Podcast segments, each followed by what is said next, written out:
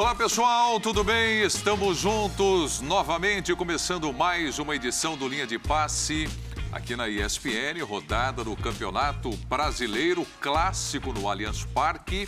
E o líder do campeonato empatou por 0 a 0 Palmeiras e São Paulo. O Internacional vem logo atrás, terminou agora há pouco, vitória diante do Botafogo no Rio de Janeiro. Jogo na casa do Fogão.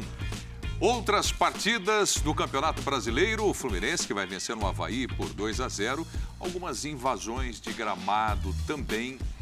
Questões para a gente discutir aqui no Linha de Passe, sempre contando com a sua participação através do Twitter, redes sociais, a hashtag Linha de Passe. Vamos nessa, pessoal, aqui na bancada, trazendo agora os destaques deste domingão, começando com o Mauro Naves. Boa noite, Mauro. Tudo bem? Boa noite, Nivaldo, companheiros. abraço enorme ao fã de esportes que está em casa. Botafogo vinha de uma sequência maravilhosa fora de casa, quatro vitórias e tal. E o torcedor que só havia visto o Botafogo vencer quatro vezes em casa, certamente, deu lá quase 25 mil pessoas, imaginou, né? Pô, agora é um outro time, depois das contratações de, no meio do ano, agora esse time vai brilhar também em casa, etc e o Botafogo perde para o Internacional. Ok, estamos falando do vice-líder, um timaço.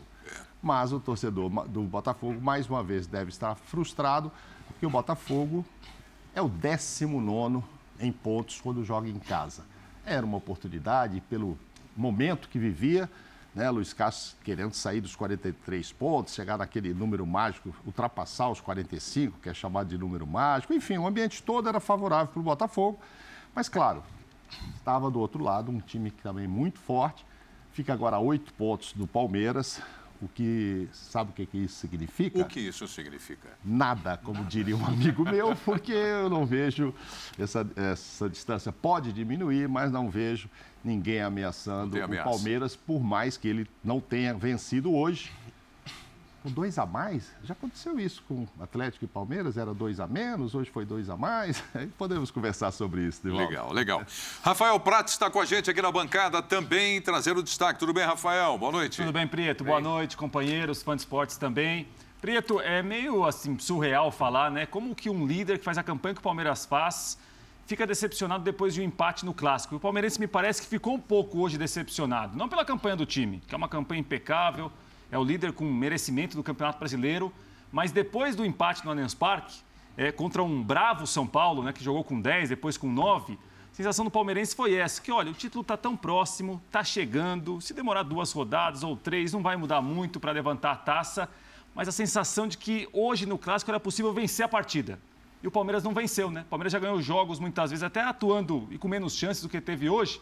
Hoje perdeu pênalti, parou no Felipe Alves, para um sistema defensivo muito bom do São Paulo, com o Luizão, com o Miranda que depois saiu, o Ferrarese foi expulso infantilmente, mas o título está perto, né? Mesmo que a diferença tenha caído para o Inter, o Palmeirense está contando as horas aí, riscando o calendário para ver o time campeão brasileiro. Bom, continuam otimistas aqui o Rafael e o Mauro Naves nos primeiros destaques com relação ao Palmeiras na liderança do Campeonato Brasileiro. E aí, Mário Mar? Você está bem, Preto? Tudo bem? Tudo tranquilo. Prazer te ver. Boa noite. Prazer estar com você, com os companheiros, com o fã de esportes. E eu vou pegando uma carona no que disse o Mauro. Só que eu vou para o outro lado. Desde o início de agosto, 11 jogos de lá para cá, oito vitórias, três empates. Estou falando do Internacional. É claro que essa campanha toda no final do ano, e eu concordo com os companheiros, no final do ano ela pode soar assim meio ah, né, demorou a acordar no campeonato, poderia ter feito um início melhor, e isso pode trazer um gosto amargo, porque o título do Palmeiras, para mim, também é uma questão de tempo, mas não é só de título que vive, né? É que as torcidas vivem. A gente está falando de uma grande recuperação do campeonato e mais, uma grande recuperação de uma reputação. Mano Menezes, é. né? com o nome dele voltando a ser bem falado. Mano Menezes que teve no rebaixamento do Cruzeiro, Mano Menezes que teve um momento chato também para ele no Palmeiras, e o Mano Menezes que consegue pegar uma, um caminho diferente e conduzir essa reta final do Campeonato Brasileiro do Internacional, que é bem legal. Está fazendo um bom campeonato com o Inter. Rodrigo Bueno, boa noite. Seu destaque também, Rodrigo. Boa noite, Prieto, companheiros, fãs de esporte. É, meu destaque, como eu falei para o Pratos, foi a vitória do São Paulo por 0 a 0 no não, Allianz Parque. Não tem vitória por 0 a 0 Não existe isso? Espera um pouquinho, Rodrigo Bueno. Tá começando um dia de passe agora. O jogo terminou Palmeiras 0, São Paulo 0. Ah, São então. Paulo ganhou. São Paulo Sensação, ganhou muito. Vitória, é? Foi quase uma goleada para o São Paulo em 0 a 0 porque em condições normais de temperatura e pressão, o Palmeiras é muito melhor que o São Paulo. No Allianz era muito favorito campeão virtual da competição, São Paulo cheio de problemas. E durante a partida, o São Paulo teve que se superar, se desdobrar para segurar esse 0 a 0 né? É, destacar algumas figuras, né? O Felipe Alves, né? O São Paulo sofre com goleiros a temporada inteira e o São Paulo precisa para a próxima temporada contratar um goleiro, mas eu acho que já pintou reserva para a próxima temporada, que é o Felipe Alves, pelo que ele fez, sobretudo, no jogo de hoje. Bem, Luizão, monstro. Boa parte dos garotos, Pablo Maia se desdobrando para terminar como zagueiro, né? Os zagueiros foram se desmanchando, né? Então, é, uma torcida que está tão machucada depois da final da Sul-Americana. É, vinha de derrota em casa, dolorida também para o Botafogo, que é concorrente direto. Mas essa rodada, o São Paulo foi talvez o grande vitorioso, mesmo tendo empatado a partida. São os destaques do Linha de Passe deste domingo. Continue com a gente aqui na ESPN. Já te convidei para participar através do Twitter também, a hashtag Linha de Passe. A gente vai para o intervalo, voltaremos já já e aí mergulhando em todos os assuntos, todas as partidas dessa rodada do Brasileirão. Continue com a gente, até já. Bom, na abertura do programa aqui, o Linha de Passe, eu falei a respeito também de, de torcidas no gramado, algumas confusões, né? E, e, isso aconteceu no jogo Ceará e Cuiabá, lá em Fortaleza e também no Recife, no jogo da Série B entre Esporte e Vasco da Gama. Durante o Linha de Passe, a gente vai tratar desses assuntos, porque a informação que eu recebo é que o time do Vasco está até este momento no vestiário lá na Ilha do Retiro não conseguiu sair de lá ainda, então a gente vai atualizando aqui durante o programa. Mas o primeiro assunto para a gente debater é o empate entre Palmeiras e São Paulo no Allianz Parque. Teremos aí os lances da partida e o Abel Ferreira falando daqui a pouco também no linha de passe. O Mauro Naves já trouxe aqui o destaque, mas eu uh, entro com a primeira pergunta aqui. Vocês falaram, e o Rafael também, de otimismo com o time do Palmeiras. O torcedor não tem nenhum motivo para preocupação com o time do Palmeiras, é, pensando também na próxima temporada, Mauro? Ah, em termos de título, ainda eu acho que a vantagem é muito significativa. Não, não acredito, por mais que venha essa boa campanha do Inter que o Marra se referiu. É, lembrando que essa subida do Inter se deu também depois da queda na Sul-Americana, né? Que foi um vexame que eles pagaram em perder para o Melgar. O que o São Paulo tem que mostrar agora, depois de ter perdido o Sul-Americano, que dá para reagir. Enfim, é, acho que não. Agora, algumas coisas podem acontecer para o ano que vem. Claro, para o palmeirense estar preocupado. Primeiro, o Abel fica, o Abel Ferreira. Tem contrato. Ah, mas e daí? Todo contrato tem uma multa. Ah, eu acho que não, dependendo dos convites, né? Tipo de convite, ele já está aqui há um tempo é, ganha mais esse brasileiro, acho que aí fecha um ciclo maravilhoso, com todos os títulos possíveis, é, praticamente. E aí ele pode ser chamado para um time lá da Europa de volta, ele pode ser cotado para a seleção brasileira, sabe-se lá o que vai acontecer com esse currículo, enfim, muita coisa. Então, acho que assim, preocupação com o Abel talvez seja a primeira. Já se sabe, vai perder este aí, ó, perdeu o pênalti hoje, o Gustavo, que está numa fase maravilhosa. O último clássico dele pelo Palmeiras hoje, Mauro. Então, pois é. E o Palmeiras não perdeu clássicos, né? Falar nisso, paulistas, não. né? Não. Se tivesse vencido, teria 100% no campeonato. E seria um recorde, teria é, seis... Cinco vitórias e um empate. É, seriam seis clássicos, teria batido esse recorde, que o Abel, evidentemente, disse que não entrou em campo pensando nisso. E, e apenas em ganhar. Acho que o Palmeiras realmente teve mais oportunidades. Acho que esse pênalti aí não dá para discutir, né? Essa mão. E o São Paulino viu lá o goleiro brilhando. Eu acho assim, os números hoje são favoráveis. Os números do jogo são bem favoráveis ao Palmeiras. Poderia ter ganho esses três pontos. Ok, manteria essa vantagem aí maior. Mas não vejo, repito, Onivaldo, a preocupação. Para o ano que vem, esse aí, ó, esse menino aí, ó. O que, que ele vai fazer o ano que vem? Isso aí é uma fera. É. E que já mostra num lance como esse aí, ó, maturidade. Força, né? Força, velocidade, maturidade de, jogador que você fala, puxa, mas está pronto. Não, mas calma, ele acabou de fazer 16 anos e tal. Mas é um jogador para ser titular o ano que vem. É. Então, não perdendo o Gustavo, aí volta o Veiga, está jogando sem o Veiga, vai perder o Gustavo. Já... Rony, que foi desfalque hoje. Sim, fez muita muito falta. Muito sentido, muito, um desfalque muito muita sentido falta, pela é. qualidade. É. Então, não vejo, não vejo grandes problemas para o Palmeiras. E outro, se tiver problema, tem dinheiro para tentar remediar. É. Acho que com relação a centroavante, mesmo com dinheiro, não conseguiu remediar muito. Quem veio não, não, não se firmou, e nem Navarro, que está apostando por causa da idade, nem a turma lá de fora. Mas não é cedo ainda? É. Porque se você pegar, tempo, né? você pegar desse elenco do Palmeiras, uhum. e, e, vale aqui, evidentemente, para todo mundo, né, grandes destaques do Palmeiras demoraram para pegar. O Rafael Veiga demorou, uhum. desde que veio, chegou inclusive a ser emprestado, depois voltou. Uhum. O Scarpa, aquela celeuma de, burocrática, né, jurídica com o Fluminense, contusão, o que mais que você Zé fala? Rafael, demorou. O Zé Rafael, da mesma forma. Até mudou de posição. Não é? é. Até o, o próprio Rony. Rony. O, Sim, falamos junto, Rony. É. Mas foi a coisa assim, uns seis meses e tal, né?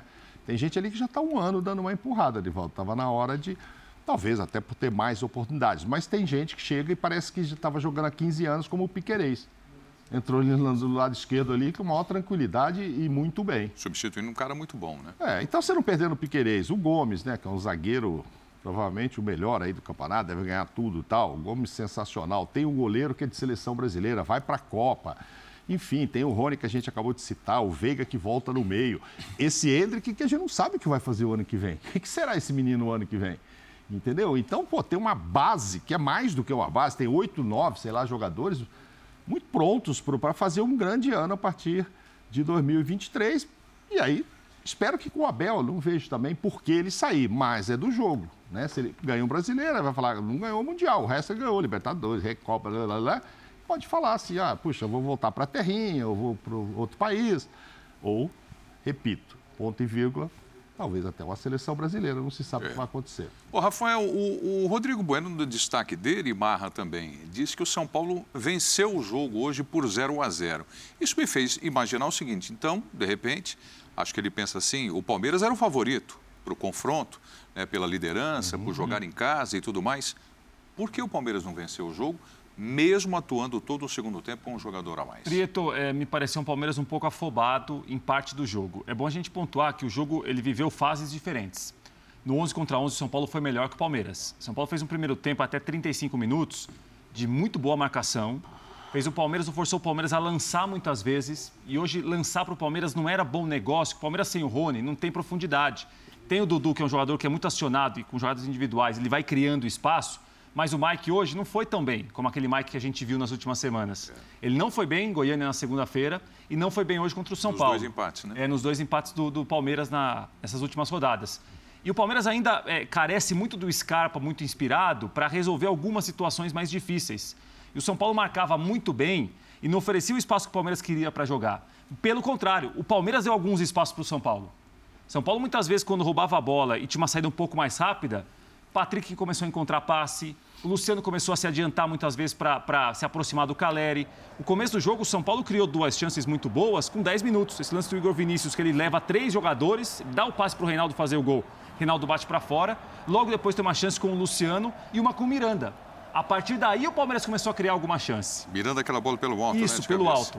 Que logo depois, Preto, o Palmeiras encontrou espaço que o São Paulo não cedeu até então, que foi uma bola direta do Everton, do Everton pro Dudu. Isso. Aí o Palmeiras parece que começou a incomodar um pouco mais o gol do São Paulo, até a expulsão do Ferrarese, que vira um outro jogo. E no segundo tempo, o Palmeiras começa dando uma impressão que vai dar uma blitz no São Paulo, mas depois do pênalti o time sentiu muito.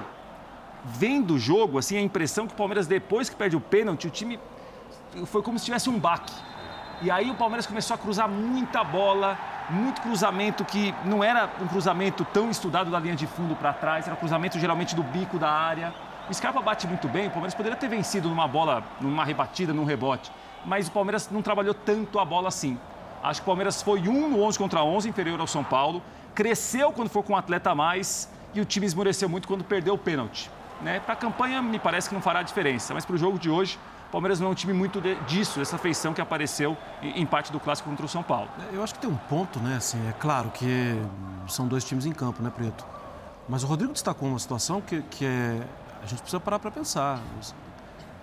O São Paulo hoje, com a meninada que foi para campo, e até a meninada que foi obrigada a entrar com a bola rolando, eu estou citando o Beraldo, uhum. é, o São Paulo pode ter dado um, um alento para o seu torcedor. E eu sei que é chato tocar nesse assunto, porque o São Paulo tem oscilado demais e o torcedor já cansou de ter alento. Está querendo é ter vaga, está querendo é ter taça. Mas o comportamento que o São Paulo teve hoje em campo contra o time que vai ser campeão brasileiro em breve, fora de casa, vindo ainda cabisbaixo e ficando mais cabisbaixo ainda depois do resultado contra o Botafogo, eu acho que essa noite é uma noite muito boa para o torcedor de São Paulo, sim. Ah, mas está se contentando com pouco. Não é pouco. Jogar 9 contra 11 contra um time estabelecido, bem treinado, com um treinador que tem mais uma temporada vencendo, defendendo a camisa verde. É, eu não acho pouco, não. Eu acho muito, muito, muito mesmo. São Paulo e apresentando ainda jogadores que, que o torcedor já conhece, mas que não são tão conhecidos do grande público, apresentando performances muito, performances bem legais. É, dias bem legais. O Rodrigo citou o, o, Luizão, que acho que sim merece destaque. É, esses meninos se desdobraram. E, e, isso tem acontecido com muita frequência no confronto contra o Palmeiras. E acho que talvez tenha alguma coisa a ver aí daquela do. Gente, concentração no máximo hoje, porque hoje é, o, é aquele nosso adversário, sabe? Vamos jogar no nosso limite, porque é aquele nosso adversário. Falta ou. O, Palmeiras, o São Paulo deve ser cobrado por manter isso, humanamente falando, é muito difícil. Porque o São Paulo não é um elenco estabelecido, não é um elenco como é o elenco do Palmeiras. É um elenco que mexe muito. E o São Paulo não vive a paz interna que vive o Palmeiras. Mas hoje eu acho que sim. O Palmeiras, o São Paulo o Palmeiras tropeça, e acho que dá para falar mais coisas sobre isso, né? Mas o São Paulo sai satisfeito com o que viu.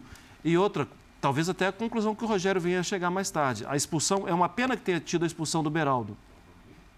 Porque o Ferrarese, antes de ser expulso, ele tinha errado duas inversões de dar calafrio no torcedor. Uma ele até não errou, ele acabou acertando sem querer da direita para a esquerda, a, bola passa, ele acaba achando o destino. A segunda, não, ele erra entregou. feio, ele entregou. entregou. É, será que não dá para olhar com mais carinho para o que vem na base? Pode ser que tenha, pode ser que vale a pena investir. E repito, infelizmente hoje foi expulso o menino que poderia ter sequência, né? Porque acho que vinha jogando Ivaldo, bem. antes é. do Rodrigo falar, é, é curioso, né? É, jogadores que trabalham conosco aqui, comentaristas, sempre dizem, pô, nada como ter um jogo quarto ou domingo. Os técnicos não, né? Querem jogos, às vezes, para ter uma semana para treino. Mas eles, não, é melhor o jogo quarto domingo, você vai mal na quarta, você já tem o domingo para recuperar. Logo. Este time aí, eu imagino que o torcedor do São Paulo esteja orgulhoso do que viu, inclusive em termos até de entrega, né? Você jogar ali com dois a menos. eu acho. E é o mesmo time que há uma semana a torcida gritou amarelão. Hein? Não é? Agora hoje é um time com brilho, com entrega. É, é, o futebol, cara. É o futebol. Então eu acho que esse torcedor que xingou e tal, claro, ele está super frustrado. Olha, eu não ouvi o Rogério Ceni falando ainda, provavelmente a gente vai ouvir aqui um vai, trecho e tal. Vai.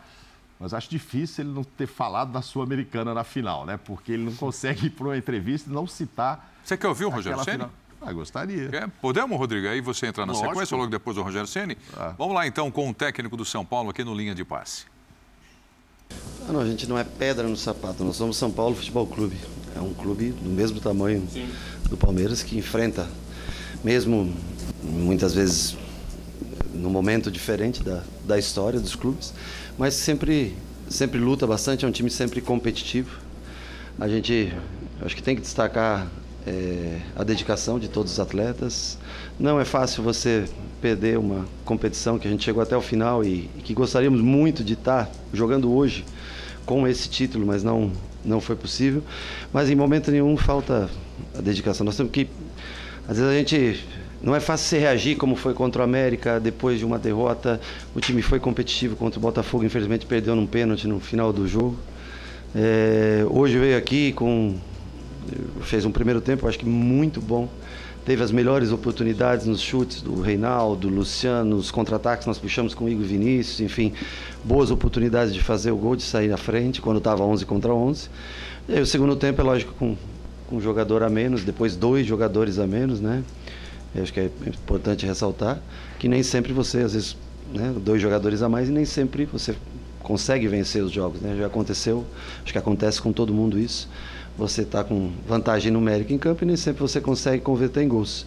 Mas o nosso time tem, tem muito brilho, acho que tem é, dedicação na parte tática. Hoje nós defendemos bem melhor do que nos outros jogos contra o Palmeiras aqui, os últimos dois, que nós tomamos gol logo no início e, e nós duvidamos um pouco da gente. Eu acho que o time teve capacidade de se defender melhor, automaticamente também conseguiu arrumar melhores oportunidades de gol no primeiro tempo. Eu, eu só posso sentir orgulho dos meus jogadores. É, repito que ainda incomoda muito para a gente a ausência desse título, que eu acho que seria muito importante para para esse grupo e para a história do clube, mas eles não deixam de lutar com algumas deficiências e correções que nós temos que fazer para próximos jogos. A vaga é importante, eu acho que o planejamento é, do clube com ou sem a vaga, ele me parece o mesmo, é, da mesma maneira, vai encarar o ano que vem, é, diante das circunstâncias que vive.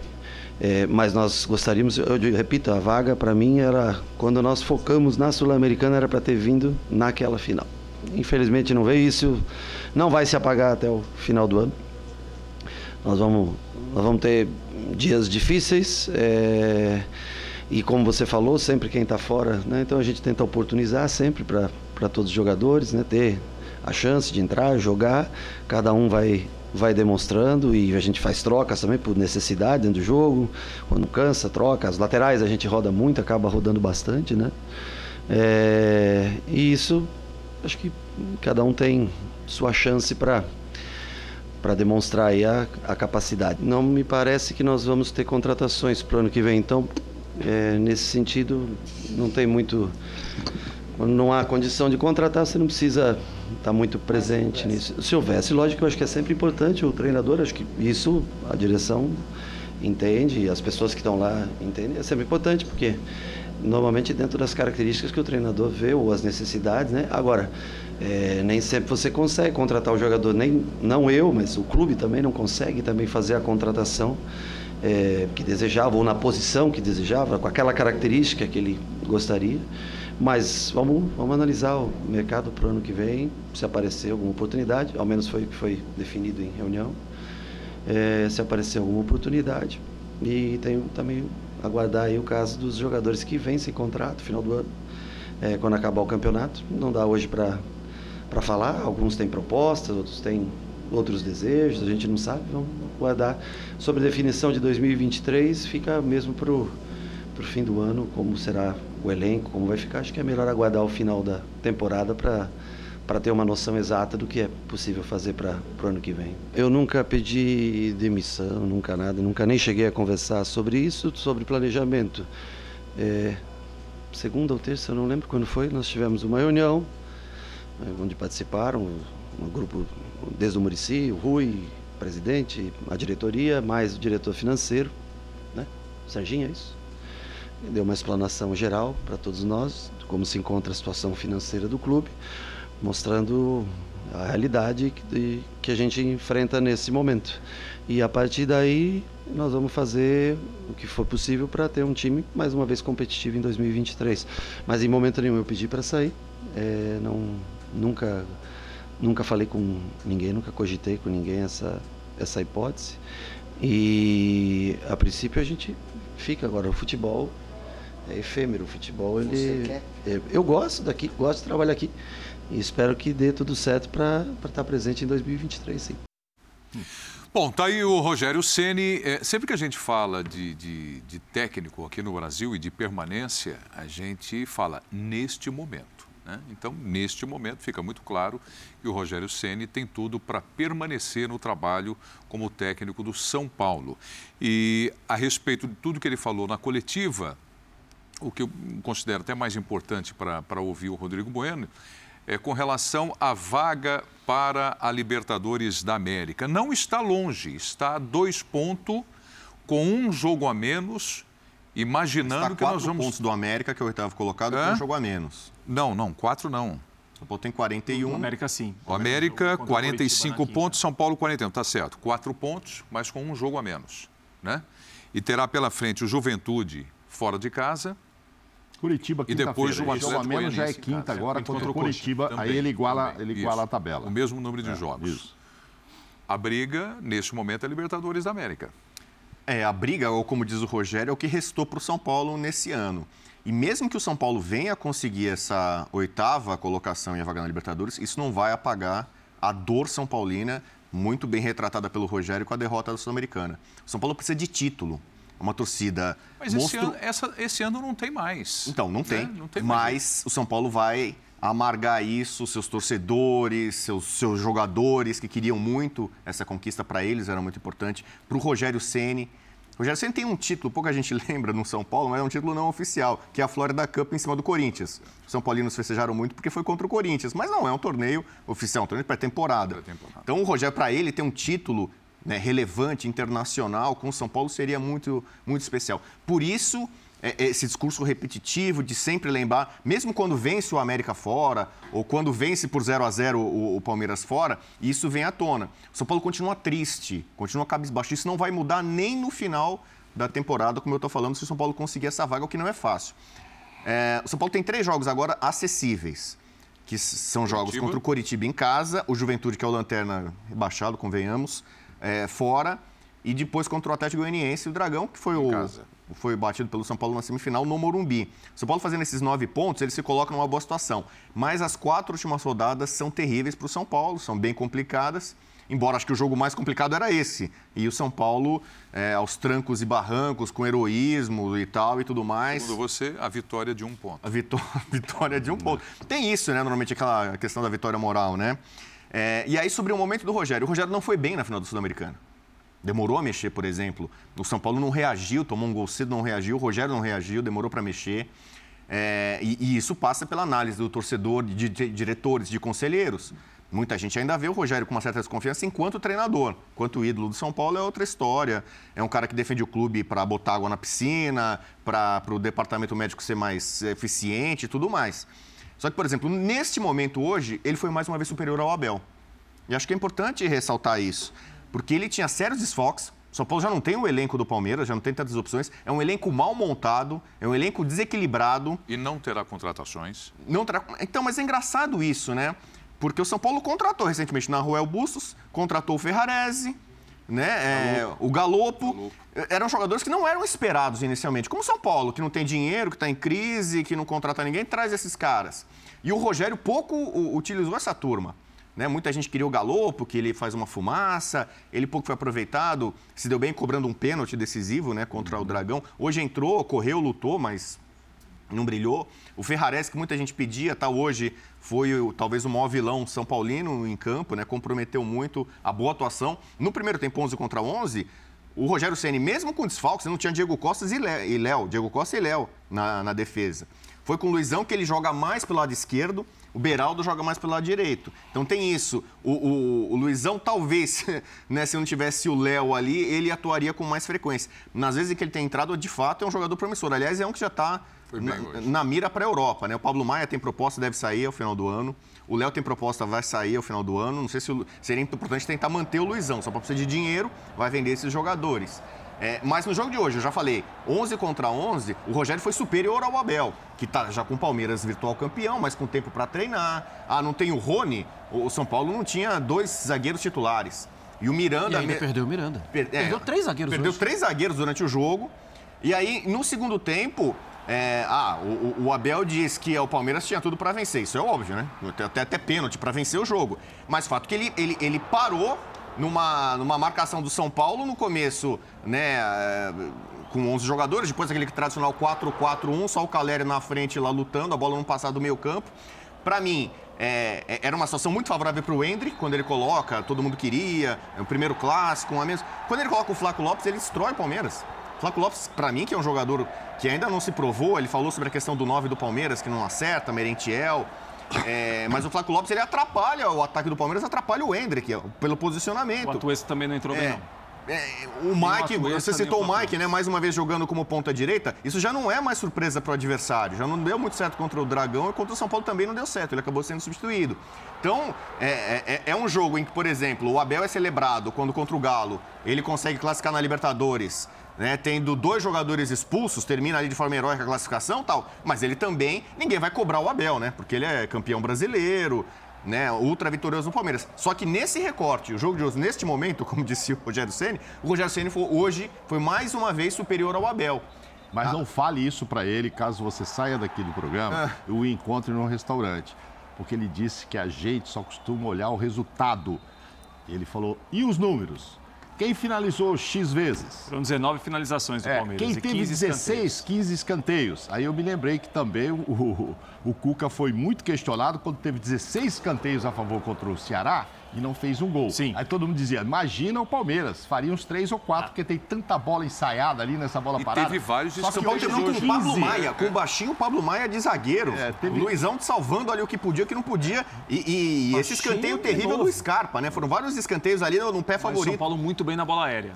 Caleri, o Caleri que cometeu um pênalti que ele cometeu, é, é um erro incrível para um jogador Sim. importante como é o Caleri, mas o Caleri muitas vezes ajudando demais nesses escanteios do Palmeiras. Ele ganhou muitas bolas pelo alto, ele afastou algumas bolas da área do São Paulo.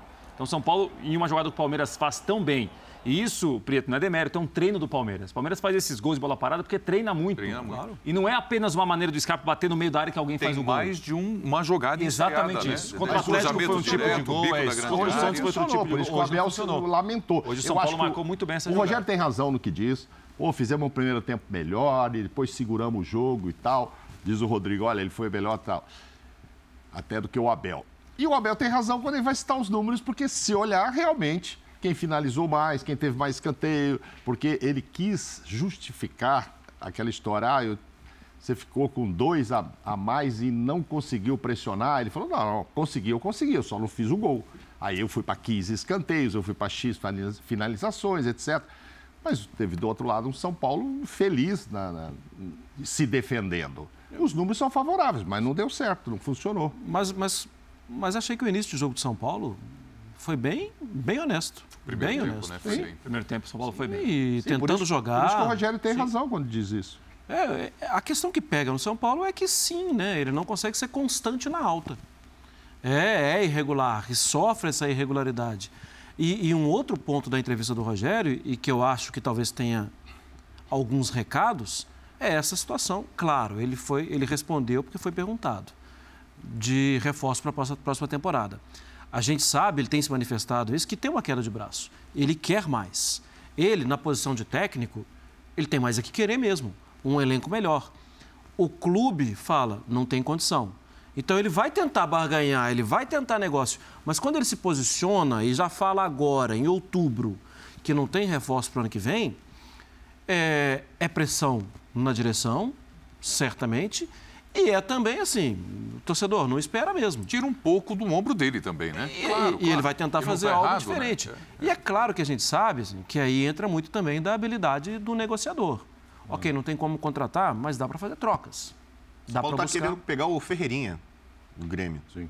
É, é, é, um nome que está sendo especulado no São Paulo. Falei de, de saídas. Então, vai, contratação vai ter. Sim. Mas o São Paulo tem errado feio na mão nas contratações. Mas já que elas aconteceram. Pouco. Aconteceram. Claro que aconteceram. Agora, ele, eu não sei lá quem tem então, culpa. O Nicão veio e não jogou é nada. O Rafinha não contribuiu com o que é, se esperava. Exatamente. O São Paulo trouxe 7, 8, 9 jogadores. O Patrick, São Paulo Alisson, Patrick. Ah, Patrick então, dos melhores. contratou bastante. O... Contratou bastante. Para quem Colorado. não tinha nada de dinheiro, porque esse papo de dinheiro também acontecia o ano passado. Exatamente. Começou o ano, ó, não temos dinheiro para contratar. De cara trouxe 6 ou 7. Uns não funcionaram, infelizmente. Volta a citar o Nicão. Acho que a contribuição da, do Rafinha, pela experiência que ele tem, ele passou a ser um reserva até. Sim. Entendeu? Não aconteceu. O Alisson no começo ali ajudou, depois andou sumido, agora volta e tal, enfim, e outros.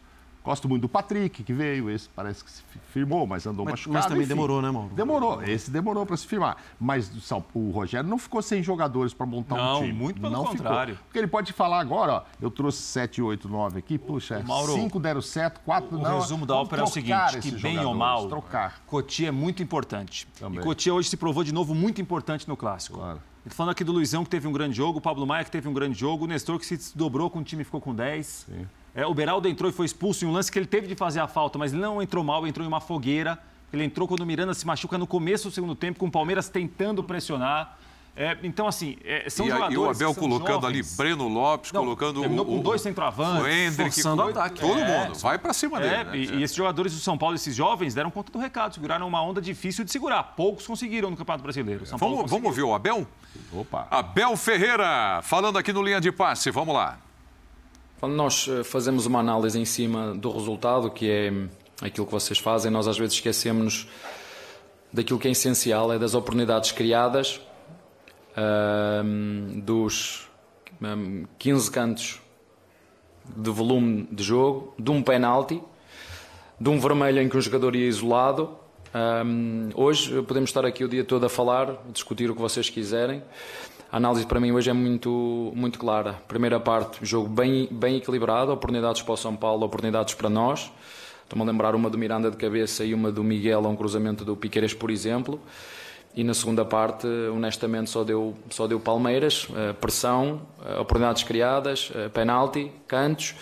Um, mas infelizmente hoje nós não, não conseguimos fazer aquilo que para mim é mais importante, ou o elemento mais importante. Não tivemos um, aquilo que nós somos bons, porque somos um dos melhores ataques, fazer golos. Hoje o problema foi esse, não foi pelas oportunidades que nós criamos, que criamos, rematamos muitas vezes dentro do do, da pequena área, do, da área do nosso, do nosso adversário, a quantidade de cantos, mas, como te disse, 15 cantos, 19 eh, remates, um penalti, não conseguimos fazer gol hoje. Eu entendo, uh, naquele momento estamos a falar 15, 20 minutos do fim, onde a emoção do estádio, uh, a gente repara sempre no passe falhado, que é o passe simples, não é? uma tabela 1, 2 contra 1, a bola sai um bocadinho mais longa, e já vamos criticar-nos. Temos é que nos lembrar que foram estes jogadores que foram ganhar o, Atlético Mineiro. É? E são estes jogadores que nos trouxeram até aqui, são estes jogadores que nos vão levar até ao fim. Entendo, entendo que também nos últimos 10, 15 minutos uma outra precipitação de, de passes falhados sem pressão. Uh, Estou-me a lembrar do passe do, do menino sozinho que era para endossar no, no Scarpa e a bola saiu fora. É só isso. Nestes momentos onde há muito calor no jogo, há muita pressa, há muita vontade, nós temos que fazer bem as coisas simples. E logicamente, quando tu estás sem pressão, com a bola nos teus pés e não sai o cruzamento ou não sai o passe e a bola uh, não tem o, o seguimento nem jogada que tu queres, há sempre um, um, um desalento que vem do, de, de fora. Faz parte, é normal, todos nós queríamos ganhar, nós queríamos ganhar, os nossos torcedores queriam ganhar. Uh, hoje os deuses do futebol não tiveram connosco, é a minha, é minha opinião. Acho que podíamos estar o dia todo aqui, ainda no, no último lance a bola cai nos pés do Murilo e é? estou-me a lembrar de um remate do Scarpa que vem para dentro e o goleiro deles defende a bola com, com a unha não é? e a bola ficou em cima. O futebol é isto, ele é mágico porque tem outros fatores que, que, que quando não dá nós temos que aceitar e seguir em frente. Agora, como te disse, queríamos muito ganhar e pelo aquilo que criamos, pela quantidade de chances que criamos, deveríamos ter ganho, inclusive um penalti, né? inclusive um, um, um penalti, mas uh, faz parte. Uh, é duro, é triste. Ficámos no final, estávamos, a, equipa estava. Hum, estava, estava triste, mas temos que, que continuar a trabalhar, não há outra forma. Faltou fazer golo nas oportunidades que tivemos, nos 15 cantos que tivemos, das 19 finalizações que tivemos e de um penalti que tivemos. Isso para ser bem, bem direto. Agora, quando nós olhamos para o nosso adversário, vimos perfeitamente que eles vieram preencher o corredor central, três zagueiros, três médios, o Luciano a baixar a fazer o quarto médio, que no início do jogo nos criou ali Uh, alguma dificuldade, mais o Patrick que baixava e o nosso Rocha deveria acompanhar o Patrick para depois não saltar a marcação do Danilo, saltar no, no Patrick e depois ficar duas sobras atrás, neste caso um dos zagueiros e o Rocha. Corrigimos isso ali a meio de segunda parte e percebemos que o corredor central estava muito carregado. Vocês reparem na quantidade de bolas que nós rebatámos e batiam sempre no jogador deles. Uh, as intenções do São Paulo eles conseguiram, uh, vieram aqui com uma intenção clara, conseguiram. Basta vocês uh, repararem na quantidade de remates que foram bloqueados no corredor central. É? Uns cantos que deviam, que eu acho que devia ter sido canto e não foi, uns lançamentos em que a bola bate na cabeça do, do zagueiro, o Arte não viu. Uh, mas, como te disse, a primeira parte equilibrado, oportunidades para eles, oportunidades para nós. Segunda parte só teve um sentido.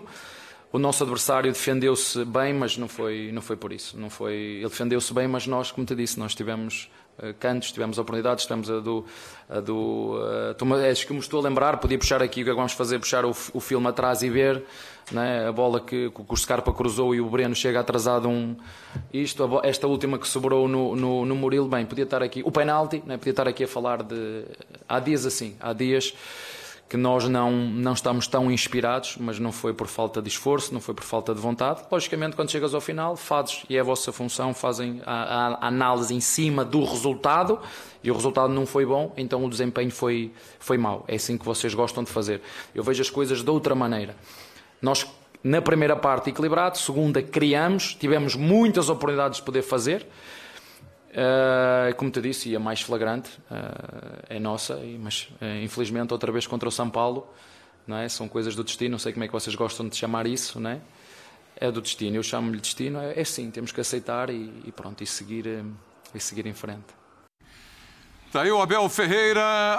Hoje me pareceu mais tranquilo na coletiva depois do empate por 0 a 0 no Allianz Parque. Já já nós vamos falar do jogo, a confusão que teve na Ilha do Retiro, o jogo Esporte Vasco da Gama. O Vasco da Gama está saindo agora, conseguindo sair lá do estádio, enfim. É, daqui a pouco a gente vai mergulhar nesse assunto também. Omarra, Oi. depois do empate de hoje, o Palmeiras tem agora três jogos em casa, três jogos fora, né? seis jogos para serem realizados, a diferença de oito pontos com relação ao segundo colocado, o Internacional, vem aí o Havaí pela frente. É, é, é saber qual é a data. Para mim é uma questão de tempo mesmo, porque além de tudo tem a diferença do número de vitórias, tudo. O Palmeiras é, é bastante forte, mas chama a atenção que nesse momento dá, tem uma certa intranquilidade, né? Para resolver jogos, para ganhar alguns jogos.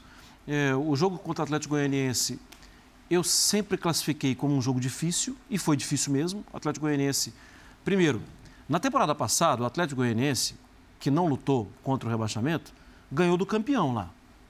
Na atual edição, empatou com o que vai ser campeão. Vende muito caro o Dragão, muito caro. É, e o jogo de hoje é um clássico. Então, assim, poderia ter definido, poderia ter vencido, criou para isso, e a gente já falou aqui das situações é, que São Paulo passou, perdendo jogadores. Preto, me passa a sensação também que o Palmeiras está um pouco intranquilo. Pra, é ansiedade, pra, né? Tomar posse, sabe? Pegar é. a taça. Pode ser uma ansiedade, porque é um campeonato longo, é um campeonato que dá isso. Só que os adversários têm que remar demais, sabe? É, haja ansiedade. É, tem que remar demais para o Palmeiras perder essa taça. Para mim é, é, é muito, tá muito perto. O torcedor soltar o grito. E é muito merecido. Um campeonato de 38 rodadas e que ele é ganho com tanta diferença do primeiro para o segundo colocado, é inquestionável. É. Rodrigo Bueno, a respeito do Palmeiras e a busca pelo título do Brasileirão, faltando seis jogos. Ah, também acho o título completamente encaminhado. O jogo contra o Havaí agora é o mais acessível, né? Se espera três pontos. Eu Você quer sei... que eu fale do, dos adversários? Dos outros? Havaí, Furacão, Fortaleza. Furacão reserva, né? É antes da viagem para é, Guayaquil. Antes, antes da final da Libertadores. Isso, e esses dois aí fora de casa, né? Furacão e Fortaleza. É, é, é, assim, ó, em casa e fora, em casa e fora nessa ordem. Então, Havaí em casa, Furacão fora, Fortaleza em casa, Cuiabá fora, América em casa e fora o último jogo contra o Internacional. Quer dizer, não deve chegar na última rodada, seria para o desfecho do campeonato, se estivesse na última rodada Inter e Palmeiras ainda na disputa do título. Só não... como exercício que você falou da, da última rodada, e, e, o Marra citou que, ah, mas tem a diferença de vitória. Se chegar na última rodada Uh, contra o Internacional, valendo alguma coisa, é porque o Internacional venceu sim, mais. Sim, sim. Né? É, é. Porque hoje a diferença é de três vitórias. O Palmeiras tem 19 e o Internacional 16. É, o Inter tem que ganhar em tese três jogos, o Palmeiras perder três jogos para a situação se inverter. Sendo que só tem duas derrotas no campeonato. É, então, é, é, é muito é. complicado, é muito difícil. Então, o Palmeiras está é, tá nessa contagem regressiva para determinar quando vai ser exatamente. Lembra que esse jogo, esse clássico, não ia ser no Allianz Parque, né? Por conta do show do Coldplay. Coldplay. É, esses dois jogos seguintes, o Palmeiras ainda conseguiu jogar no seu próprio estádio essas duas partidas. Uhum. Né? É... Desejamos rápida recuperação ao vocalista do Coldplay, né? não, já. Inclusive, os shows agora serão no Morumbi. Ah. São Paulo conseguiu agora pegar os... São seis shows em março. Você está querendo dizer Morumbi. que teve uma inversão de mando de campo? Teve uma inversão de mando de show. de né, né, no, no show, nesse vamos choque falar, Vamos falar em conspiração. Em conspiração. Mas é, o Abel criou uma fama de mal perdedor muito em embates com São Paulo, né? Aquela derrota no Campeonato Paulista do ano passado, em que ele disse que o São Paulo fez um gol de sorte, um gol que a bola bateu na bunda, e que o São Paulo não fez nada para vencer, não foi superior em nada, citou uma, uma série de elementos tal, já ali criou uma certa primeira impressão. O São Paulo eliminou o Palmeiras da Copa do Brasil, disse que foi sorte, né? Então, foi, só pode classificar hoje como sorte. Usar a hoje, você sentiu? hoje ele ele é estava é beirando para falar da sorte. Mas citou os deuses do futebol. Os deuses, os deuses do futebol, justamente contra o São Paulo, um pênalti, né? Foi o, o Veiga perdeu ah. pênalti, né? O Veiga quase não perde pênalti, perdeu contra o São Paulo na Copa do Brasil. Né? Uh, e o Rogério Ceni na, naquela oportunidade falou assim, né? Eu costumo dar sorte, né? Eu já dei sorte quando eu treinava o Flamengo, ganhei dele a Supercopa. Acho que às vezes eu dou sorte contra o Abel, né? Hoje, mais uma vez, ah, os deuses do futebol estavam do lado do São Paulo, não do Palmeiras. O, Rafael, o Hendrick vai continuar sendo escalado. Será que tem alguma chance dele começar alguma partida como titular ainda nessa temporada? Não? Muita calma nessa hora, Prieto. Eu é? sei que é, é desagradável o torcedor Teve uma festa a hora que ele foi entrar não, em campo. Isso é uma coisa inacreditável. É uma delícia, o né? ambiente do Allianz Parque, quando o é Hendrick já começa a aquecer, muda. É. Quando ele é chamado pelo Abel Ferreira, parece um gol do Palmeiras, é, né? É, é. porque ele realmente é uma grande novidade e eu acho que é absolutamente normal o palmeirense estar empolgado esperando que o Hendrick jogue mais vezes. Agora, Preto, a gente não pode esquecer o Palmeiras está muito perto de confirmar o título brasileiro e não há uma pressa, uma necessidade de colocar o Hendrick para jogar. O Hendrick não é um jogador que o Palmeiras está formando para resolver os problemas do time para ontem. Os problemas do time estão sendo resolvidos pelos outros. Né? Então, assim, é claro que aí entra mal como entra o Flaco Lopes, não vai bem como não vai o Merentiel, não vai bem como vai o Navarro, sempre fica aquela situação. Ah, mas se o Rony não joga, o Hendrick não entra, vai entrar quando? E parece que o Palmeiras está tendo muita calma, de maneira acertada, muita cautela de tratar o Hendrick, que está vivendo agora um outro ambiente, uma outra realidade. Ele recebia antes, Preto, 100 mensagens. Ele recebe agora duas mil. É outra vida. Rafa, os, os, outros jogadores que estão à disposição estão falando, vai, Hendrick. É, não é assim? É, não, e quando não ele tem entra, vai, Hendrick, é, entra aí. Hoje menos, né, que o jogo estava muito mais difícil, mais travado. Quando ele entrou contra o Coritiba, os companheiros procuravam dar um Exato. passe para ele, para ele fazer o gol. Mas eu não vejo essa necessidade de colocar o Hendrick amanhã, não, tem de colocar agora no jogo do título. Não, depois de confirmar o título, vai ter talvez outros jogos para disputar. O ano que vem tem o Campeonato Paulista, que é uma outra exigência. O Palmeiras me, me parece que age de uma maneira correta. É chato para o torcedor ouvir isso, mas é o que eu penso. Não, não, eu tô rindo aqui, sabe por quê? Eu pensava exatamente assim no jogo que teve em Até casa. Até o Hendrick jogar. Curitiba, exato. E ah, os entendi. outros jogarem. Também o que Merentiel, ah, tá. Lopes jogam, a Tuesa, não sei quem, você fica pensando no, Hendrick. Não é só o que ele joga, o que os outros deixam de jogar. Então, assim, contra o Curitiba, eu me lembro, estava no programa, eu falei, ah, não, espera fazer um cenário favorável, ou tipo, conseguir já estar ganhando, e foi o que aconteceu, fez 2 a 0 colocou, estava tudo bem. Aí depois discutimos lá contra o Atlético Goianiense se deveria jogar e tal, acabou que o jogo ficou no 1 a 1 não jogou, aí Claro, as opiniões divergem. Não, põe o cara, põe o cara, o cara é da hora e tal. E eu não, gente, vai com calma. Eu estava pensando até então, até esse jogo de hoje, exatamente com, com você com não cautela. Não precisa ter pressa. É, mas agora aí os outros começaram a, a jogar. É, a concorrência eu... não está tão alta assim. Eu acho que é. dá para colocá-lo no mínimo já no intervalo. Não precisa esperar 60, 70 minutos. No mínimo no intervalo. Perto do que, lógico, do que ele joga, do que ele ainda vai jogar e do que os outros não estão jogando. Entendeu? O Palmeiras está fazendo Claro, depende de combinar com o Internacional. Contra o Havaí não dá para ser campeão, matematicamente. Sim. Contra o Atlético Paranaense, dependendo do que aconteça na rodada, a coisa já muda de figura. Sim. Então, assim, também faltam o quê? Seis jogos? Seis jogos. Você não põe no Havaí, jogos. você não põe no Atlético porque é fora de casa, aí já vai faltar só quatro. Eu acho que já dá para usá-lo mais, Divaldo. Eu só acho uma coisa. Eu, eu, teria calma para colocar o Flaco Lopes em é, campo. Exato. O Hendrick não teria calma, não. Eu Por isso que eu brinquei com, com o Rafael. Falei, os, caras, os caras que estão ali para entrar estão falando, vai, Hendrick, vai você. É, claro. Estão dando a oportunidade. Você. É, vai você. Ele, essa relação é tão bonita, né, do torcedor. É muito Porque legal. o torcedor já é percebeu do que se trata, né? É, por outro lado, eu, eu, respeito o, o, dia a dia. É quem está lá no dia a dia, que precisa segurar o pezinho dele no chão para evitar qualquer tipo de né, fascínio exagerado e de, perda, de tirar né? o pé do chão. Porque é preciso ser cuidadoso, é preciso ser zeloso, porque é, a, gente, a gente sabe, né? O caminho normal dele é um caminho de brilho. E eu preciso falar o que eu vi, porque essa relação porque você vê o Hendrick, você meio que imediatamente liga ao Gabriel Jesus. pelo que recentemente o torcedor do Palmeiras viveu é. com Gabriel Jesus. Preto, você sabe que a gente estava lá fazendo a cobertura dos jogos na Premier League e a equipe da ESPN teve a oportunidade de entrevistar o Gabriel Jesus. E eu vou falar o que ele fez, fora do ar. É. Fora do ar, ele estava se preparando, testando o som, né? Para as TVs de fora. E ele, one, two, three, Palmeiras. Ele falou? Ele falava o tempo inteiro. E para a gente, com a maior tranquilidade do mundo, testando o som, um, dois, três, Palmeiras, quatro, cinco, seis, Palmeiras. É Uma muito. Paixão, né? Essa relação é muito forte. E o torcedor vê o Hendrick hoje e claro. pensa, esse é mas me parece que essa expectativa Vai, né? com o Hendrick é ainda maior do que a que houve com o Gabriel Jesus. Sim, tenho essa impressão. Sim. Não é? Tenho essa impressão. É uma coisa mais coisa, é. explosiva. Mas eu acho que exatamente que, que eu acho que o Gabriel Jesus ajuda a aumentar a expectativa do Hendrick. Também. Porque também. o torcedor sabe é, que deu tem certo. outro detalhe, o momento do clube é muito favorável. É, entre aspas, agora tá bom de jogar. Porque o Palmeiras agora, viu, Preto? Quem tá jogando no Palmeiras está correndo na descida, não corre na subida. É. Correr na subida que é difícil, Preto. É. Correr na descida é outra conversa. O time vai ser campeão brasileiro, o time faz uma campanha. Subir a brigadeiro, falta. É, aí é diferente, faltando entendeu? Acho que isso pouco, também influencia. É. Influencia, assim, o Hendrick, entre aspas, é, o erro do Hendrick é minimizado. Por ser o Hendrick, por ser um momento muito bom do clube.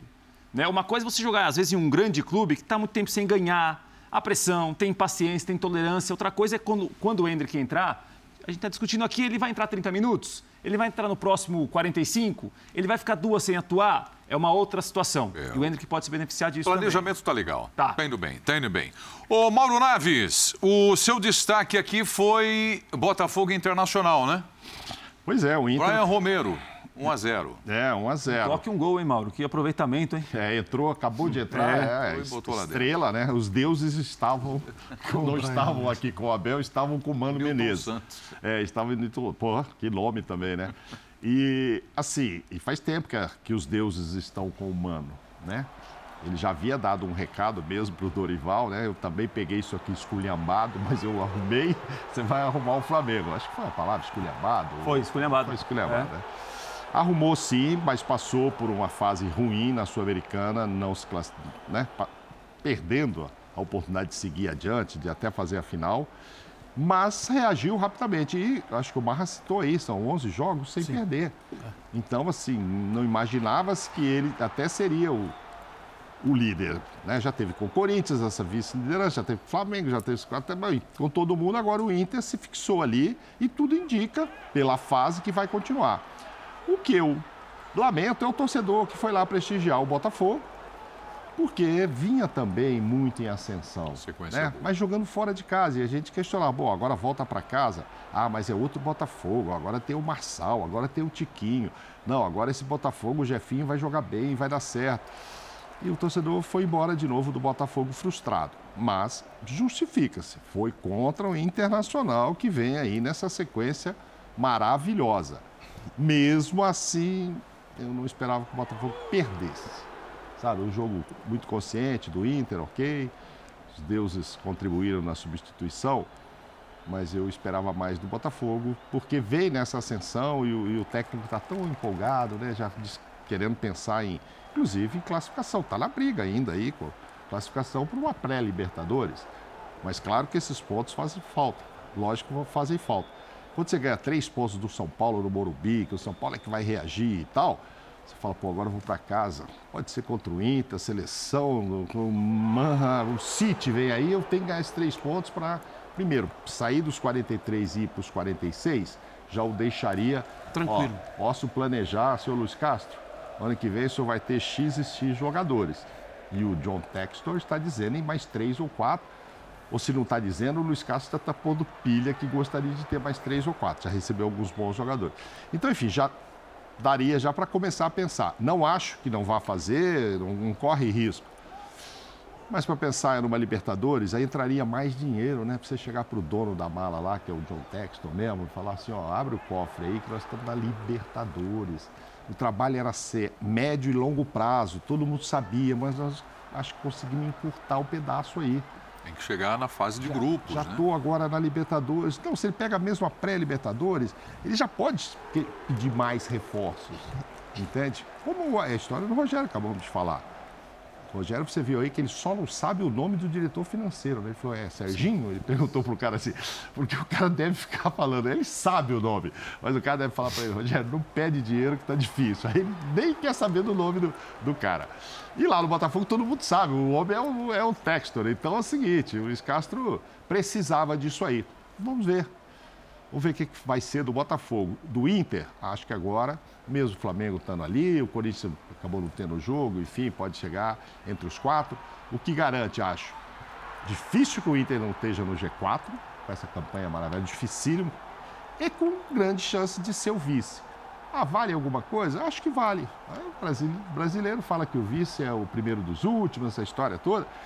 Não, gente, vale um, uns, um dinheirinho a mais, vale um dinheirinho. E acho que vale para, para o Mano, para essa reabilitação tão criticado Mano Menezes, ele faz uma campanha quase que de campeão nessa reação. É que teve um Palmeiras que disparou. Porque quando o São Paulo fez isso e a gente dizia, ah, ele só foi vice porque o Flamengo do Jesus era. Fez 90 pontos. Fez 90 pontos, senão. Foi vice com 74. O Santos, então, o Santos brigaria e tal. É o que aconteceu. Quando o Inter resolveu reagir, o Palmeiras já estava lá na frente. O Palmeiras não perde fora de casa.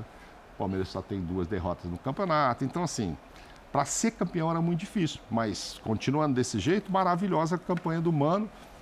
Tem tudo para ser o vice o vice-campeão e garantir Libertadores.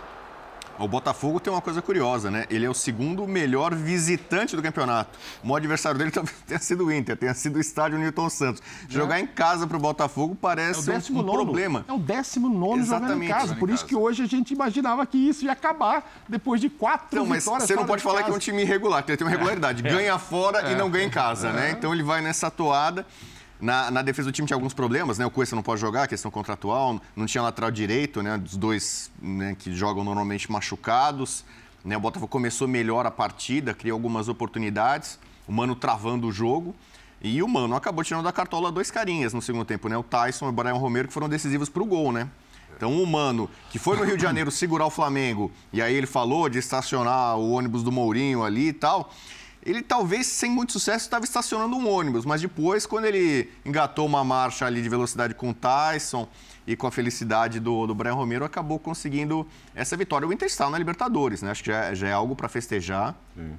Eu não sei se não são tão animados com a possibilidade de título, acho que não, acho que todo mundo é realista de que não Sim. dá.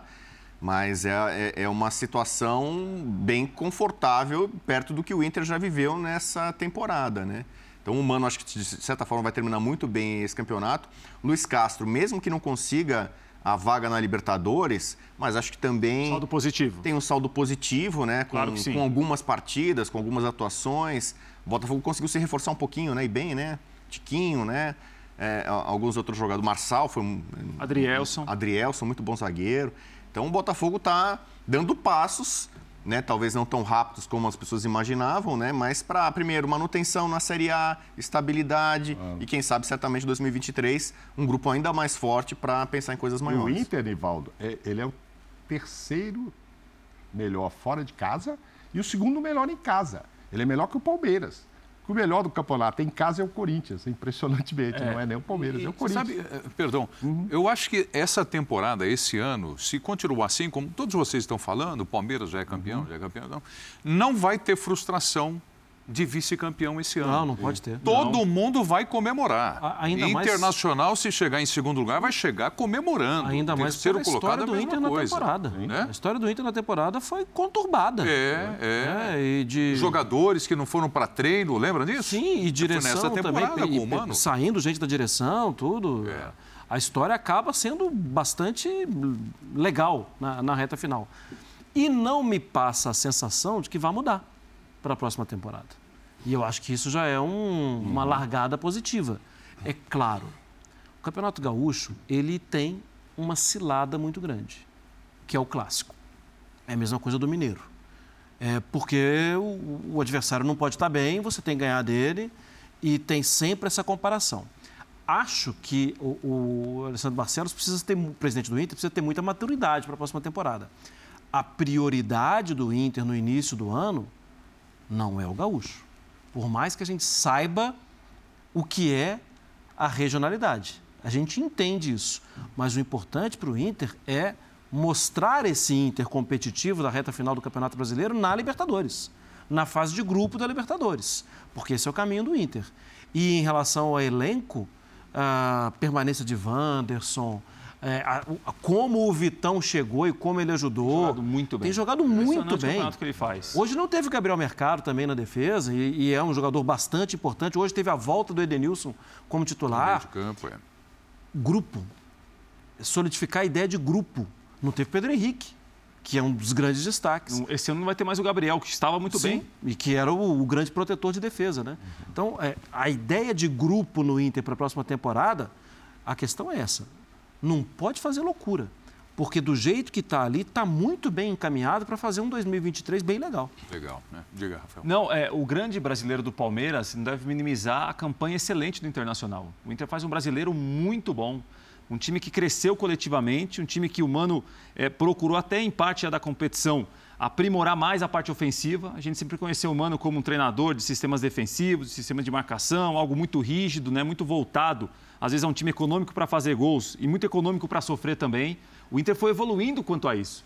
O Inter está conquistando resultados, como hoje no Rio de Janeiro, com os desfalques pesados. É. Quando perde, por exemplo, os pontas, como não teve o Pedro Henrique hoje, não teve o Alan Patrick em muitos jogos, o Alan Patrick fisicamente não consegue ainda ter o rendimento de aguentar uma sequência um pouco mais pesada. É um brasileiro muito bom do Inter, muito bom mesmo. Eu acho que o vice-campeonato, cada vez mais próximo do Internacional, não, não deve ser minimizado, não.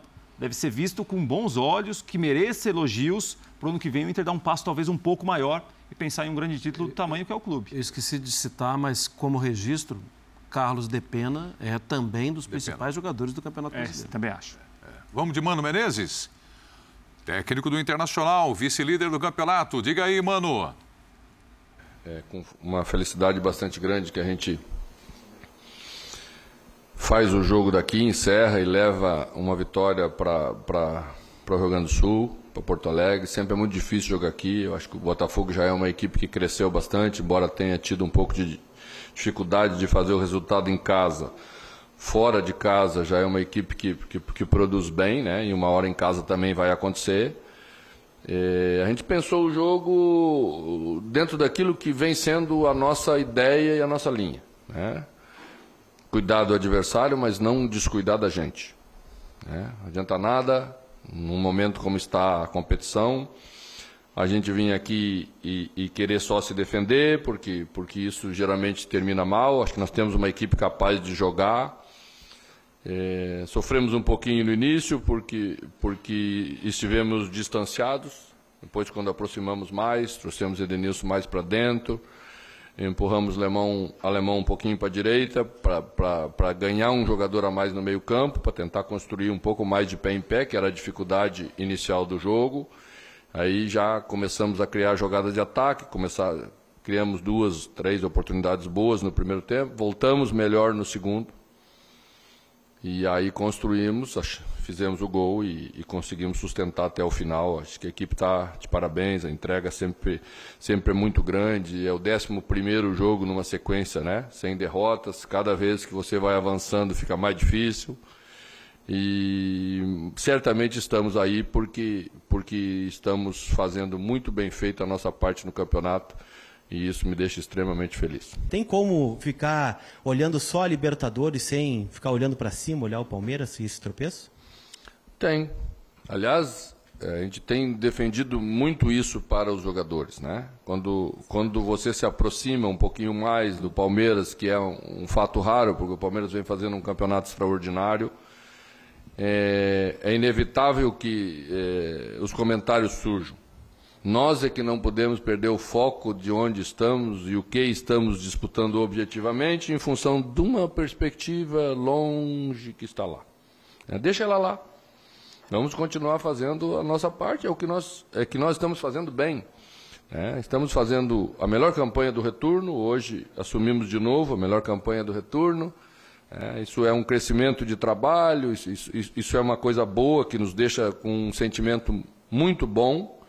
É o que nós estamos entregando para o nosso torcedor e, e, é o que vamos continuar fazendo. Porque se começarmos a olhar para o lado, daqui a pouco uma coisa que está muito próximo, que está muito na nossa mão, pode escapar.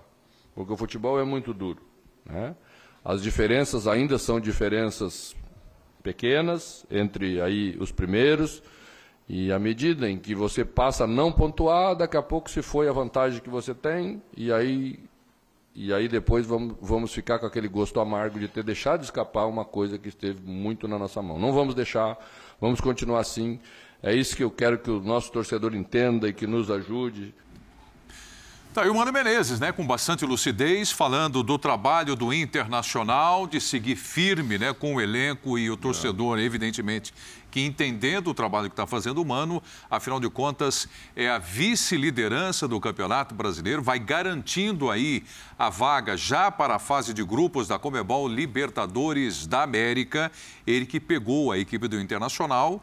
É, com, como é que é que vocês costumam falar, vocês comentaristas? Ele Trocou falou. o pneu com o carro andando, é isso? Estava esculhambado, ele falou. Ele falou que estava esculhambado. esculhambado, ele né? falou pro Dorival, É, é, eu também é. peguei esse time esculhambado, o que quer dizer? Você está pegando E o Flamengo ajustou, né? esculhambado e ajustou. Ajustou e ele e lembrou acertou. do Botafogo muito bem fora de casa, não só lembrando dessa campanha recente do Botafogo, É. é. o 3 a 2 que teve Que lá ele, com ele. sim, É, sim, com sim. expulsões Foi um jogo, etc. é, foi um foi um jogo jogo, absurdo, maluco. sim, é, um exatamente. jogo maluco. É, é, o Botafogo lembrado. ganhou dele lá embaixo por 3 a 2 tá, Teve discussão de pênalti, mas não interessa. Foram três pontos lá. Então ele falou: Botafogo vai muito bem fora de casa, espera-se que melhorasse aqui. Eu também esperava que fosse agora, mas acho o discurso dele corretíssimo e ele quase que repetiu as mesmas palavras da semana passada. Vamos fazer a nossa parte. Se o Palmeiras der brecha, a gente vai encostando. Tamo aí, tamo Se aí. o Palmeiras não der, a gente vai concretizando a nossa classificação Libertadores. Não vou ficar, Palmeiras tem que diminuir. É isso mesmo, faz a parte dele. Segundo ele falou aí, a gente viu o melhor do retorno, então está fazendo a parte dele. Pessoal, vamos falar de mais um jogo grande desse domingo? Esporte Vasco. Valendo a vaga na Série A do Campeonato Brasileiro. Rafael, as duas equipes se enfrentaram na Ilha do Retiro, no Recife. Bom, a imagem mostra aí, né, Marra? Estádio lotado não seria diferente, né? A torcida do Leão partindo para cima. O jogo terminou empatado por um a um. Então a gente começa, ó, o Nenê ali, olha, é claro que tem pressão. É o Rafael Claus ali Ele, no, ele, no apito, né? É. claro que existe muita pressão para cima da arbitragem e tudo mais. Mas enfim, o jogo 1 a 1 a gente começa mostrando aí os grandes lances da partida. O, o Labandeira, né, fez o gol da equipe do esporte que saiu na frente, fez 1 a 0 e depois lá no finalzinho o Raniel empatou o jogo e foi ali que começou a confusão. Mas ainda sobre o jogo, ainda sobre essa disputa, a quarta posição na Série B ainda é do time carioca, é o Vasco da Gama. Nossa, mas ficou em, de- em boa parte do jogo muito complicado. Tem ficado, né, Mário? E Tem o Vasco ficado. tem se mantido, né? Sim. E já foi o adversário. Eu acho que tem uma questão aí. O, com todo o respeito que os outros clubes merecem, e merecem, estão trabalhando honestamente, o Londrina já foi o quinto colocado, Tom Bense, por aí vai. Você olhar no retrovisor que está o esporte é diferente.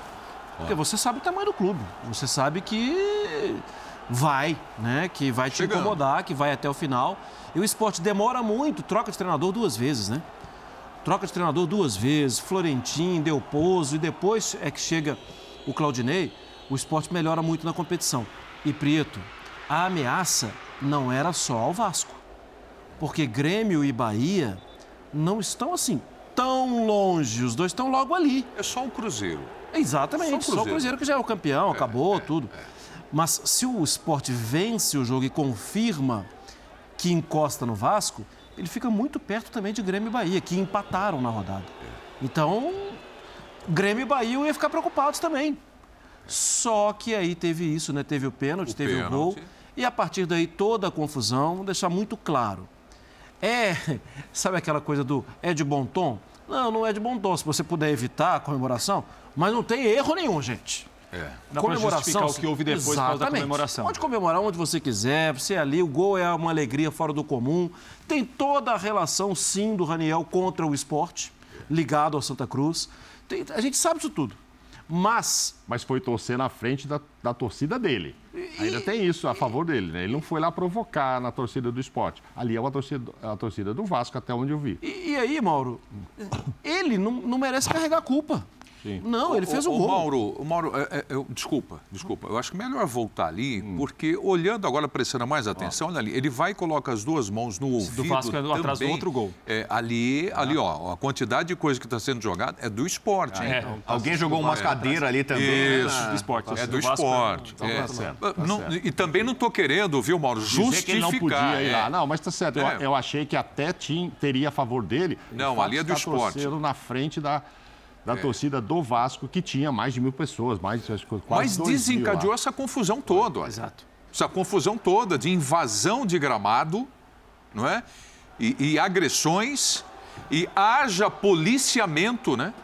Para você conter essa quantidade de, de torcedor que está dentro do estádio e que desce ali, olha, para o gramado disposto a ir para confusão mesmo, olha isso, ali. Isso pode prejudicar o esporte, hein?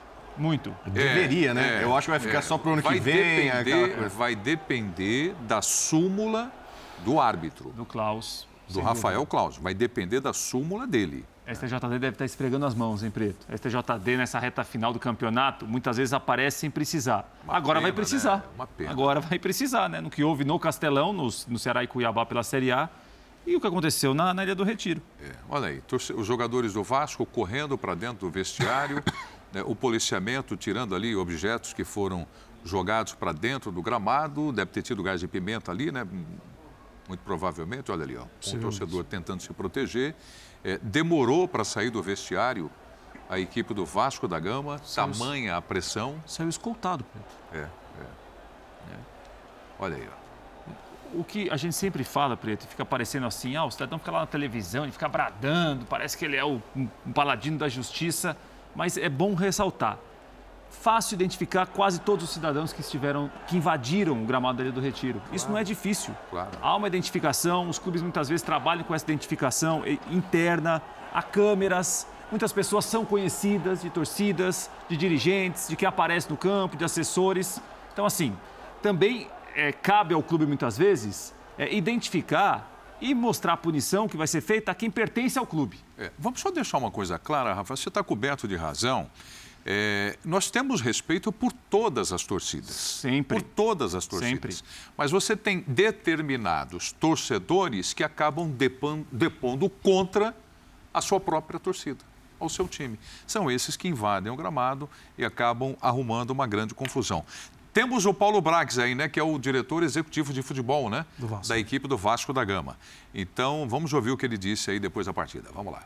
Boa noite a todos. Gostaríamos de estar falando para a imprensa que veio trabalhar hoje aqui é, e para a torcida vascaína, mas estamos presos dentro do vestiário aqui da Ilha do Retiro. Uma situação constrangedora e perigosa.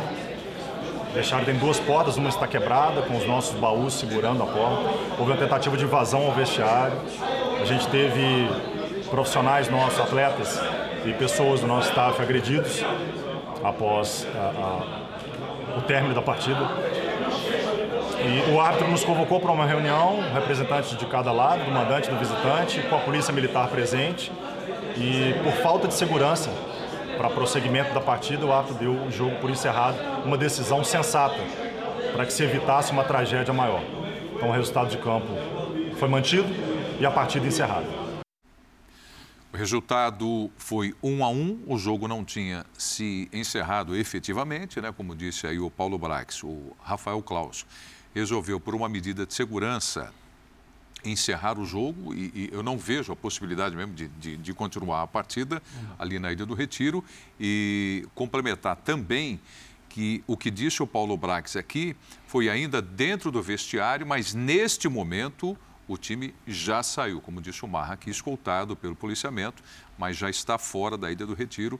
Mas a gente trazendo aqui o Paulo Brax dizendo e gravando ainda dentro do vestiário. É, mas vai ter outro lado, isso vai repercutir hoje ainda né, e tal porque o Claudinei, por exemplo, e a gente vê na imagem, um jogador do Vasco pega uma cadeira, deve Isso. ser de algum repórter ali, e joga, sim, mais ou menos, mas aí ele já alegou que o cara joga na torcida, ou seja, e que ainda existiam oito minutos de jogo. E o esporte está jogando a vida ali.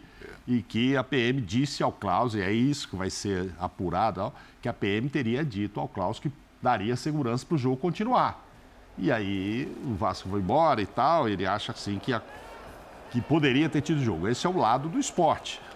A cadeira não foi para a torcida, eu acredito. Acho que foi na direção ali. da torcida. Foi na direção, mas eh, devia ser da imprensa ali, né? Pegou, jogou e tal. Mas enfim.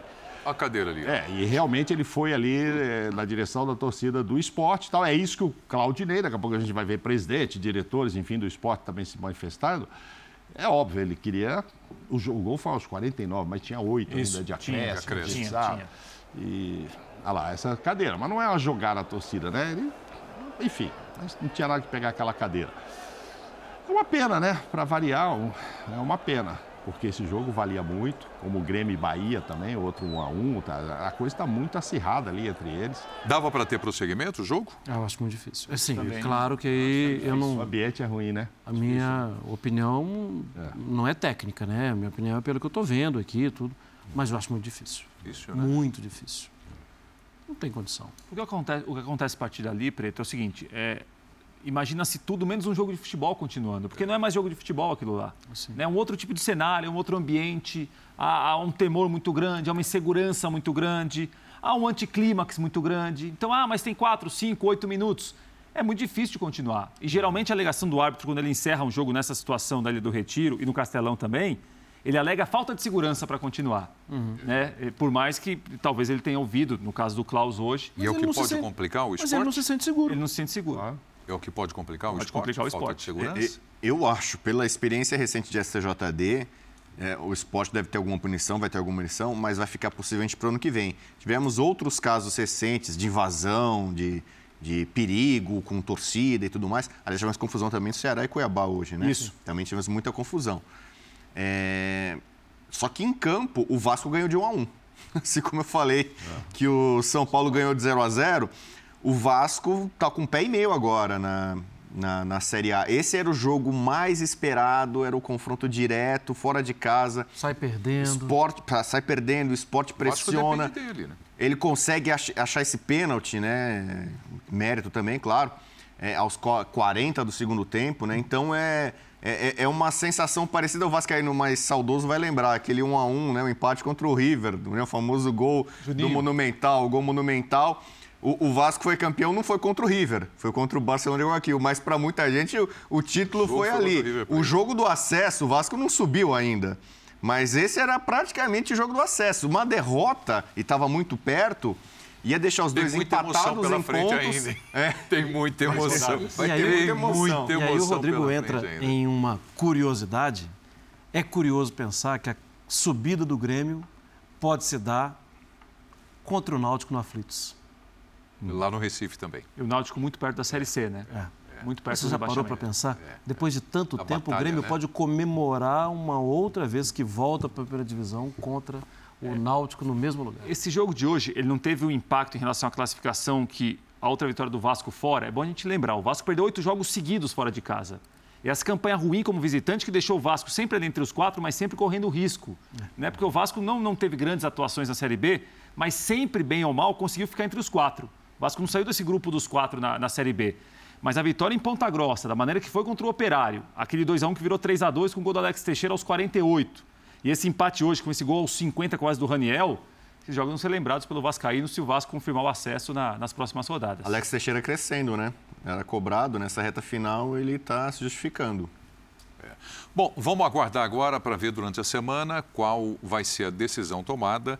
E fico aqui até imaginando para a arbitragem, né, para todo mundo que está envolvido no futebol, se você conseguir levar um jogo até o final, encerrar e evitar que vá para o tribunal é a melhor coisa. É o mundo ideal. É o mundo ideal. Claro. Mas ali, como eu perguntei para vocês, e nenhum de nós estava lá no, na atmosfera, lógico, no ambiente do jogo, é muito difícil mesmo. E o questionamento vai, vai né? começar a partir, lógico, o esporte vai se defender já a partir de, do pênalti, de achar que não foi pênalti, que é o outro assunto, é. que eu até já vi manifestação de comentarista de que realmente foi um pênalti. Mas, enfim, vai caber ao esporte dizer, pô, mas começou até com um pênalti polêmico, duvidoso, etc.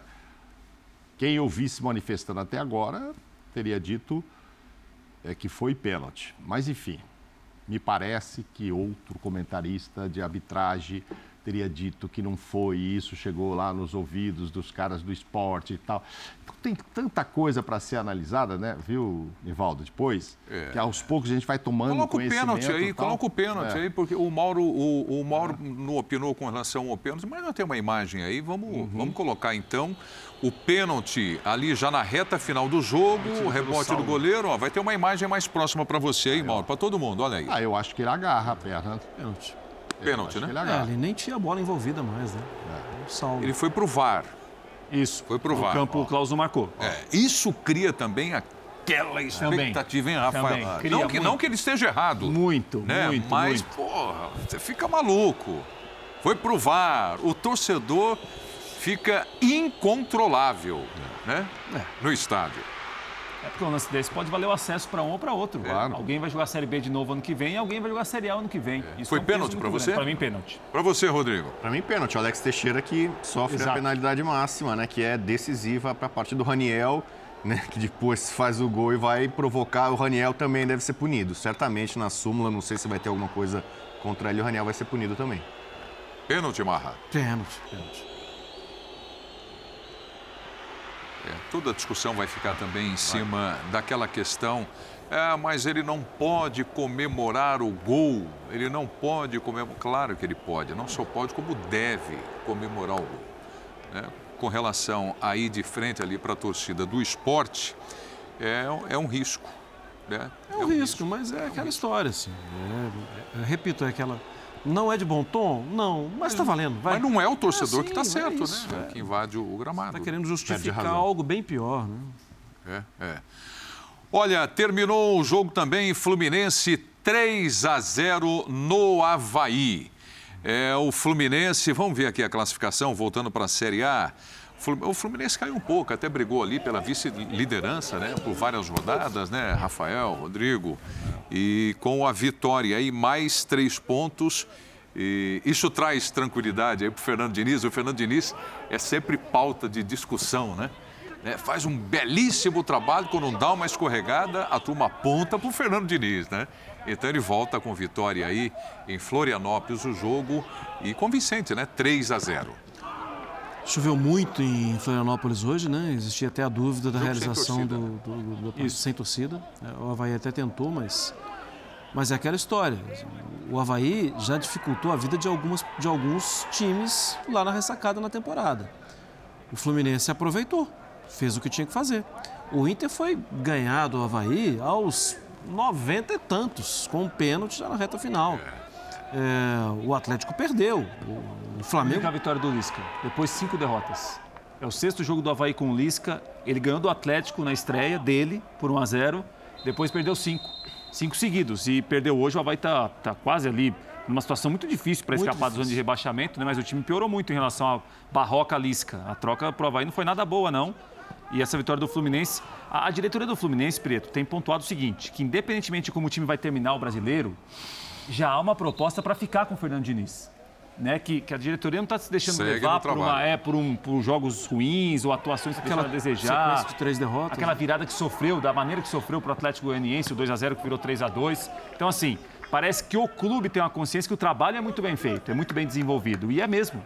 É, essas três derrotas seguidas não podem explicar o trabalho todo do Diniz no Fluminense e no Brasileiro. E o time hoje ganhou do Havaí 3 a 0 e voltou naquela briga de pelo menos tentar um vice-campeonato aí, que seria para o Fluminense ter uma posição muito interessante, se terminar a competição entre os dois, três primeiros colocados. É, ele, bom, acho que vai brigar para ser quarto aí. Acho difícil chegar no Inter para ficar entre os quatro, né? Porque para 54, né? É, é, mas o Corinthians não jogou, não né? jogou. Por sinal, Pedro Raul deve ter olhado a rodada do final de semana. Puxa, o Cano fez um gol Fez. lá, o Cano é o artilheiro e eu não joguei, que ele ia jogar ontem contra o Corinthians, teria a chance de estar aí. Mas enfim, está com um jogo a menos, o Pedro Raul continua na briga aí pela artilharia. E o Cano que, e Fluminense, que não foram felizes aí nos últimos jogos. Eu acho que dá o ar da graça de novo. É, olha lá, jogada. Ó. O trabalho do Diniz é legal, é interessante. É um belo trabalho. E eu estou batendo numa tecla aí de que o time está cansado. O time não tem rendido mais porque ele não tem como rodar muito esse elenco, ele precisa usar muitos minutos os mesmos jogadores. E aí chega agora, estão cobrando um pouco esse preço. É. Além da falta de sorte ou de destino, como diz o Abel, no jogo, o jogo do Atlético Goianiense, estava na mão, 2 a 0 Aí tem um terceiro gol que é anulado, até corretamente anulado, mas nunca imaginava que o Atlético Goianiense ia ter força de virar, enfim. Faltou a chamada sorte que o Rogério diz, ou o destino, como diz o Abel Ferreira, mas eu acho que o trabalho do, do diz, porque quando começou o campeonato, eu não colocava, não sei quais de vocês não. aqui. Quem, é, quem é que colocava o Fluminense entre os quatro? Não. Então acho que tem um mérito. Mas é um belíssimo trabalho. Um é, o Diniz Souza, o Calegari foi lateral esquerdo. Uhum. Ele estava com uma dúvida porque não tinha o Nino para essa partida. Uhum. Felipe Melo, como zagueiro, não está funcionando muito bem. Foi com o David Braz e deu certo. É, ó, eu preciso ir para o intervalo. Preciso ir intervalo. E você falou de jogos difíceis contra o Havaí, o líder do campeonato não venceu lá. Sim. O Palmeiras empatou Empate lá por 2 a 2. É. Nós vamos para o intervalo, voltaremos já já com linha de passe. Estamos de volta com linha de passe deste domingo e agora para desejar uma ótima semana para todos nós. Amém. Tem, tem o prêmio Balão do Ar amanhã, hein? Amanhã nós vamos transmitir aqui ao vivo show, show. na ESPN. Benzemador? Vamos ver. Um abraço, Rodrigo. Um abraço. Um abraço. Valeu, Barra. Valeu, Preto. Rafael. Preto, valeu. Um abraço a todos. Saúde. Ótima semana para todos nós. Obrigado pela companhia. Tchau, pessoal. Valeu.